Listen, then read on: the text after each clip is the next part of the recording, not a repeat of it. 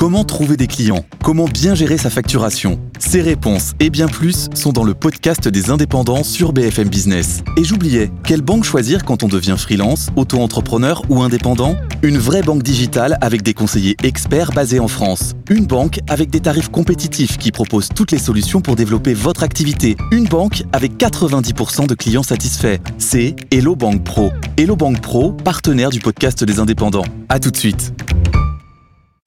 Good Morning Business, le grand débat. Et le grand débat aujourd'hui, c'est avec Jean-Marc Daniel, avec Sylvia euh, Di Pasquale, rédactrice en chef de Cadre Emploi. Bonjour David Go, bonjour associé euh, chez Bédurant Capital, partenaire. On va commencer avec cette Chine, cette Chine qui repart euh, fort, très fort. Hein. L'effet des levées de restrictions anti-Covid est net, notamment sur l'activité manufacturière. On va aller faire un petit détour par la bourse avant que vous donniez votre sentiment. Aude, les marchés, les marchés hésitent encore. Hein. Eh ben oui, parce qu'on a eu les, PMI manufacturiers euh, chinois hier qui euh, étaient en augmentation, qui battaient euh, les attentes avec un chiffre de 52,6 points, la progression la plus rapide depuis 10 ans. Alors oui, c'est une réouverture chinoise, un redémarrage massif, et pourtant ces chiffres se sont fait oublier tout au long de la journée d'hier, loin des yeux, loin du cœur, hein, sont venus les remplacer d'autres chiffres, d'abord européens, avec les, les PMI notamment PMI manufacturiers de la zone euro en contraction, avec un fort recul d'ailleurs de la composante française. Et puis ce chiffre américain, l'ISM manufacturier, euh, en début d'après-midi, sorti inférieur aux attentes euh, à 47,7 points. Quatrième mois de contraction de l'activité aux États-Unis. Alors tassement américain, réouverture en Chine, mais dont il faut savoir eh bien, euh, qu'elle va porter plus haut en fait les prix du pétrole, composante de l'inflation, alors que justement l'inflation ne baisse pas hein, selon les chiffres de février aux États-Unis comme en Europe. Voilà le cauchemar des marchés euh, qui anticipent maintenant euh, des taux terminaux euh, de banque centrale bien plus élevés qu'il y a dix jours encore. Merci beaucoup, Aude Kersulek. David Go, vous rentrez d'Asie. Le redémarrage de la Chine, c'est une bonne nouvelle, évidemment, parce que ça tire la croissance mondiale, mais c'est aussi un vecteur d'inflation. Exactement. Je pense qu'il va falloir attacher sa ceinture, parce que vous avez mentionné donc l'indice manufacturier, donc qui est à 52, mais il faut aussi préciser le non manufacturier, qui est ressorti à 56 points. Donc largement au-dessus de la barre des 50 qui marque la frontière entre contraction et expansion. expansion. On attendait 55. Et surtout, ce non manufacturier, c'est les services et c'est la construction. On sait que la construction en Chine, c'est un secteur qui a été en difficulté depuis trois ans. Et là, on voit les chiffres qui finalement redémarrent. Et ce qui veut dire, notamment avec la construction, c'est que c'est un un vecteur de, de transmission d'inflation sur, sur, les matières les premières. matières premières, construction. C'est-à-dire que là, on va repartir, euh, bon, l'inflation, d'accord, mais sur les goulots d'étranglement, sur les matières premières, sur, euh, on est, on est reparti, quoi. Les niveaux d'inventaire en Chine sont très faibles, très bas. Et donc la Chine est en train de commencer à racheter en fait sur toutes ces matières premières, surtout sur les métaux notamment. Euh, la consommation aussi de produits agricoles est en train de, de redémarrer. On va avoir plus de mobilité en Chine donc consommation d'essence de, euh, plus, plus importante. Et surtout, ils n'ont pas encore commencé véritablement à voyager dans le reste de l'Asie. C'est-à-dire que c'est très domestique pour l'instant, ils ont du mal à obtenir leur visa. Euh, J'ai pu me déplacer à Hong Kong et dans le sud-est asiatique. Euh, déjà, les économies se portent bien en elles-mêmes sans le retour des, Chinois. Prenez l'Indonésie, par exemple, juste pour faire une petite parenthèse, c'est quand même un pays de, de matières premières. Le prix moyen des matières premières l'an dernier a grimpé de 26%. Donc vous imaginez les, sans les trésoreries supplémentaires sans les Chinois. Et là, désormais, on est en attente des Chinois. Ils ne sont pas encore arrivés. Hein.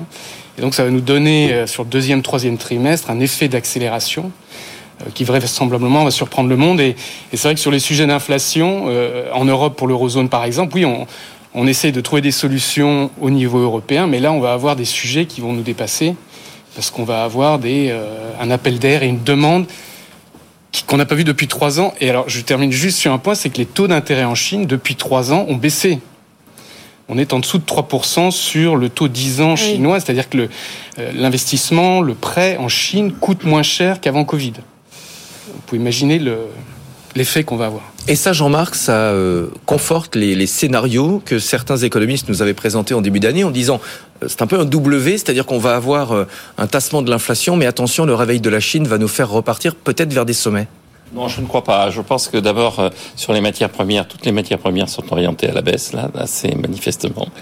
On a quand même baissé sur le prix du gaz, par exemple. Je rappelle que l'Union européenne disait on va intervenir si on est à 180 euros l'unité de gaz de référence. On a été à 240 au mois d'août. Maintenant, on est entre 80 et 90. Hein. Et donc, euh, sur le prix du pétrole, on reste aux alentours de 85-86. Sur la, la alors l'offre de pétrole, vous avez quand même le, le Nigeria qui a annoncé qu'il allait quitter l'accord européen et qu'il allait augmenter sa production. Il y a un certain nombre de pays qui sont en train de dire, nous, on est prêts là pour pour répondre. Donc, je, je pense. Vous ne croyez pas à la cuvette Donc, on est dans une petite cuvette. En, revanche, ce qui me frappe dans ce qui se passe, c'est d'abord le fait que bon, tous les chiffres chinois sont, sont faux depuis 1949, donc c'est toujours très difficile. Ça, c'est l'ancien économiste de l'Insee qui nous le dit. Oui, oui, c'est très difficile à interpréter, vous savez. Puis, puis euh, le, le, le vous savez. Enfin, ça redémarre, Jean-Marc. Mais ça redémarre, ça redémarre. Mais ce qui, quand on regarde quand même, c'est que l'appréciation qu'on a faite de l'économie chinoise. Souvenez-vous, en janvier 2021, on disait le grand vainqueur de la Covid, c'est la Chine. En janvier 2022, on vous disait le grand perdant de la Covid, c'est la Chine, ils n'arrivent pas à s'en sortir. Tout ça, la seule chose que je vois, pour résumer mon, mon idée, c'est un, le premier fournisseur des États-Unis, maintenant c'est plus la Chine, c'est l'Europe. Et clairement, hein, quand on regarde les écarts, même si la Chine reprend, clairement la différence entre les importations américaines qui viennent d'Europe et les importations américaines qui viennent de Chine. Le deuxième élément, c'est que la Chine a du mal à stabiliser sa monnaie. Elle a griller une quantité incroyable de devises pour essayer de stabiliser un, un, dollar égal 7 yuan. Et le troisième élément, quand vous regardez les prévisions de croissance maintenant, c'est en train de plus en plus, on a parlé de l'Indonésie, de se passer en Inde, Vietnam, Indonésie. Et donc je pense qu'à moyen terme, effectivement, c'est pour ça que l'immobilier derrière la Chine est en train d'essayer de transformer son modèle vers la demande intérieure. Et je suis pas sûr, vu la situation de l'immobilier chinois, que ce soit aussi facile pour elle que ce qu'on pourrait espérer. David nous disait un instant quand même qu'il y avait un danger sur les métaux. On en utilise beaucoup dans la construction, l'acier, le, le cuivre. Ça, ça peut pas être la courroie de transmission d'une d'une inflation plus élevée en Europe? Oui et non, parce que le prix, encore une fois, le, prix du, alors le prix du charbon, par exemple, qui est une des composantes de l'acier, on parle de l'Indonésie, le prix du charbon était était monté jusqu'à 140 dollars la tonne. On est de nouveau en dessous des 100 dollars la tonne. En fait, donc il y a une stabilisation, mais je pense que par rapport à ce qui s'est passé l'année dernière, qui était lié à la décision, notamment de la Russie, qui est un grand fournisseur d'énergie, à bloquer la situation, par rapport à ça, on est on est plus dans un schéma assez traditionnel. Il y a de la croissance. Normalement, cette croissance consomme de l'énergie et le producteur d'énergie répond. Alors, encore une fois, à moyen terme, le véritable enjeu, c'est on demande aux pétroliers de ne pas investir, on demande aux entreprises minières de ne pas investir, et on n'a pas la solution en face. C'est-à-dire que le, le, le, nucléaire qui est supposé remplir le, le trou, le gap n'est pas forcément au rendez-vous. Donc la question qui se pose, elle est plutôt à moyen terme, mais à court terme, je ne pense pas que on soit dans une phase de reprise de l'inflation. David, vous avez le droit de pas être d'accord avec Jean-Marc, c'est risqué, mais vous avez, non, non, mais oui, je, vous avez le droit. Mais est-ce que vous souscrivez à cette idée qu'aujourd'hui, en fait, l'économie, elle s'est un peu décentralisée et qu'on n'est pas totalement dépendant de la Chine qui a que, que finalement, si elle redémarre, ça pourrait avoir moins d'impact que, que prévu Potentiellement, oui, la Chine, mais enfin, on sort de trois années euh, quand même où il y a eu un grand immobilisme au niveau chinois. Et comme je l'ai dit, vous avez mentionné la devise. On a fait la, 100, quoi, la devise chinoise est une des devises les plus stables depuis 5 ou 6 ans. Hein. Donc ça peut coûter cher de, de créer cette stabilité, mais c'est quand même une devise qui attire de plus en plus d'investisseurs. Donc là, il y a une dynamique. Et surtout, je, je reviens sur tous ces pays émergents qui produisent des matières premières. L'année dernière a été une année exceptionnelle pour eux. Ça va se transformer en investissement et en consommation mmh. sur cette année. Et ça, ça va être aussi un vecteur. Donc, c'est pas seulement la Chine elle-même, mais euh, les grands pays asiatiques ou même l'Australie ou le Canada, où on va avoir en fait des, euh, des cash flows qui vont être très importants, euh, qui vont entraîner de la demande et qui vont entraîner euh, plus d'inflation. Juste, je ne veux pas monopoliser. Oui. Juste un élément. Ce qu'on ne voit pas, c'est que le salaire mondial est en train de baisser. C'est-à-dire un des facteurs de désinflation, c'est la baisse du coût du travail. Le salaire mondial baisse. Parce que quand vous remplacez un Chinois par un Indien, par un paysan indien qui vient d'arriver à Bombay, eh bien vous avez une baisse colossale du coût effectivement de ce de, du travail. Et donc vous avez un facteur de désinflation au travers de l'Inde qui est considérable. Et certains l'ont bien compris, Apple va faire fabriquer une partie de ses iPhones. Exactement, ouais. exactement. Un mot de TikTok. Je sais que Jean-Marc n'a pas TikTok, donc comme ça, il va pouvoir passer sur, voilà, euh, sur, ce, parole, sur ce sujet. Ennemi public numéro un. Écoutez ce qu'on disait euh, notre invité de 7h20 euh, tout à l'heure. Vous avez le nom de l'invité de 7h20, Stéphane? Oui, Jérôme Billois, associé cybersécurité chez Wavestone. on est sur une application de, de réseau social, euh, somme toute assez classique, mais qui va quand même capter énormément d'informations. Euh, qui vous êtes, où vous êtes, euh, quels sont vos centres d'intérêt, avec qui vous communiquez? Et finalement, toutes ces informations sont des données à caractère personnel, c'est comme ça qu'on les appelle, et il y a un certain nombre de réglementations qui imposent qu'elles restent en Europe, qu'elles puissent être bien protégées. Et on voit que TikTok, à date, a pris quelques libertés avec ces réglementations. Ils ont déjà été condamnés une première fois par la CNIL, et on voit que ils ont été, entre guillemets, pris la main dans le sac avec des données qui partaient en Chine, avec certains de leurs collaborateurs qui accédaient à des données, ce qui euh, n'amène pas à avoir confiance euh, dans l'application aujourd'hui. David, on va se parler franchement. Si TikTok était américain, ça poserait beaucoup moins de d'état d'âme à Washington euh, la question des données personnelles. Bien sûr, c'est rentré dans le dans la sphère en fait de ces tensions permanentes qu'on a entre la Chine et les États-Unis. Donc, euh, ça va être un, un enjeu majeur. Euh, ça veut dire aussi que le, le secteur de la technologie est quand même un secteur qui est en train de se déglobaliser d'une certaine façon, et ça va. Pour nous, une conclusion en termes d'investissement, c'est que ça va heurter la croissance de ces grands groupes globaux, puisque de plus en plus ces groupes où ils couvrent la Chine et ses alliés, où ils couvrent les États-Unis et ses alliés. Donc il y a une rupture et c'est vrai que c'est préoccupant pour le secteur technologique parce que euh, ça veut dire que euh, il y y a moins de, de, de dynamique que par exemple dans des secteurs où des grands groupes peuvent encore vendre et à la Chine et, euh, et aux États-Unis. Et donc par exemple nous une des recommandations c'est de regarder plutôt le secteur de la santé parce qu'au moins les, les, groupes pharmaceutiques internationaux peuvent encore vendre en Chine. Ça, ce n'est pas devenu un terrain d'enjeu de, de, tension politique. Alors que c'est vrai que sur la tech, on le voit de plus en plus. Hein, c'est les unes après les autres, tout est segmenté, tout est euh, limité, et, et, cette tendance ne va pas s'arrêter. Elle risque de, de se détériorer euh, dans l'avenir. Sylvia Di Pasquale, on voit euh, les Américains qui réfléchissent carrément à interdire sur le sol américain à TikTok. Si on faisait ça, imaginons euh, en Europe, ça aurait quelles conséquences Toutes les boîtes utilisent TikTok aujourd'hui pour recruter l'ensemble des réseaux sociaux? Et puis les, les, jeunes, euh, et même les moins jeunes, ils passent 95 minutes par jour, euh, donc beaucoup plus que sur YouTube ou sur tous les autres réseaux sociaux. Donc les entreprises, elles ont bien compris, comme vous dites, elles sont pragmatiques, donc elles ont bien compris, elles y sont, elles recrutent, elles utilisent tous les codes de TikTok pour essayer d'attirer justement des, des gens vers elles. Il y a, enfin, ce sont beaucoup des communications sur le, sur le thème des coulisses de nos emplois. Mm. Donc on est vraiment sur des codes un peu différents de tout ce qu'on peut voir ailleurs. Donc ouais, ce serait un peu catastrophique parce qu'elles y sont toutes, hein, les carrefours, les Truffaut, les, enfin toutes, toutes celles qui recrutent et, et ça marche en plus. David, vouloir interdire TikTok aux États-Unis, est-ce que c'est pas euh, un effet d'annonce Mais je veux dire, on sait très bien techniquement que les jeunes utiliseront un VPN pour s'y connecter. Oui, il y aura, il y aura des détours, mais c'est vrai que ça peut être une décision qui peut venir. C'est tout à fait possible. On a eu des précédents dans d'autres pays où euh, euh, soudainement il peut y avoir une interdiction euh, brutale politique. Si vraiment ils jugent que l'enjeu est, euh, est, essentiel, euh, il n'y a pas de limite. Hein. Le, le, le, politique interviendra et. et donc, vous y croyez, c'est possible. Vous y oui. croyez, c'est pas juste oui, une menace. Une vraie possibilité. Une menace Après, comme vous dites, après, il faut, faut enfin, l'implémentation, mais l'exécution en fait de cette interdiction, ça sera, ça sera un autre sujet. On parlait de recrutement, euh, Sylvia Di Pasquale, c'est le salon de l'agriculture euh, cette semaine. On a beaucoup parlé euh, ici. On a reçu beaucoup d'agritech, ouais. très impressionnantes. Il y a beaucoup d'emplois à pourvoir. On va y arriver à trouver des gens, à les convaincre qu'il faut aller bosser dans le, dans le milieu agricole? Ah ben, Il faudrait mieux. en tous les cas, les, les, les boîtes de l'agritech s'y attellent.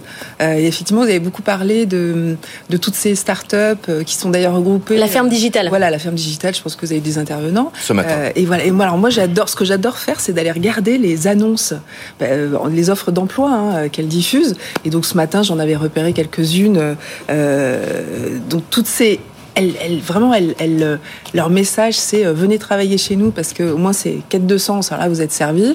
Et puis il y a un impact sociétal énorme, etc. Et alors c'est marrant de voir comment elles se, elles s'expriment. En fait, elles ont tous les tous les codes des, des startups euh, sur TikTok, alors, comme les ouais, autres, à l'ancienne. Ouais. Et alors c'est hyper maladroit parce que moi j'en ai trouvé une, par exemple chez, euh, je crois que c'était chez Neptune, donc qui fabrique des, des algues. Hein, c'est des commercialisations d'algues. Euh, vous avez une annonce offre de stage bras droit de la fondatrice. En gros, faut être Shiva hein, vraiment quoi. C'est pas un bras droit, c'est 15, euh, donc ça doit pas être super bien payé. Et il s'exprime de la façon suivante, vraiment anti euh, notre époque. Vous, euh, vous allez vivre un moment clé de l'histoire de l'entreprise. Euh, je ne sais pas ne fait pas partie de votre vocabulaire. C'est écrit dans l'annonce. C'est écrit dans l'annonce. Bon, j'adore. Et puis une, un autre exemple comme ça chez Insect, donc la ferme ouais, ça souvent. Ouais. Alors celle-là j'adore parce qu'en fait ce sont des ils vont recruter des, des techniciens de maintenance. Alors il y a la fiche de poste super détaillée, plein de bullet points et tout. Pas un mot sur le fait que vous allez être au contact des insectes. Oui. C'est quand même déterminant, quoi. Non. Donc c'est un peu hors sol tout ça. Donc voilà, c'était mon petit. Euh, Il pourrait peut-être recruter des, des seniors? Oui, on va parler de, effectivement du, problème des seniors en marge de la réforme ah, des retraites. C'est pas un problème. Le CDI. De la question, senior. Je vous laisse continuer. C'est la question des seniors. Vous en témoignez parce que vous dites du mal des seniors. Donc voilà, c'est ce qui, ce qui devait arriver. Arriva. Le, le, texte des retraites est actuellement au Sénat. Il arrive aujourd'hui. Hein. Il a été accepté en commission euh, sociale. Il y a la question des, des CDI qui a été euh, CDI senior proposé par les Républicains. On écoute une sénatrice républicaine qui était euh, hier sur BFM TV. C'est Catherine Deroche. Elle explique le concept les entreprises pourront leur proposer ce contrat de fin de carrière. Mhm.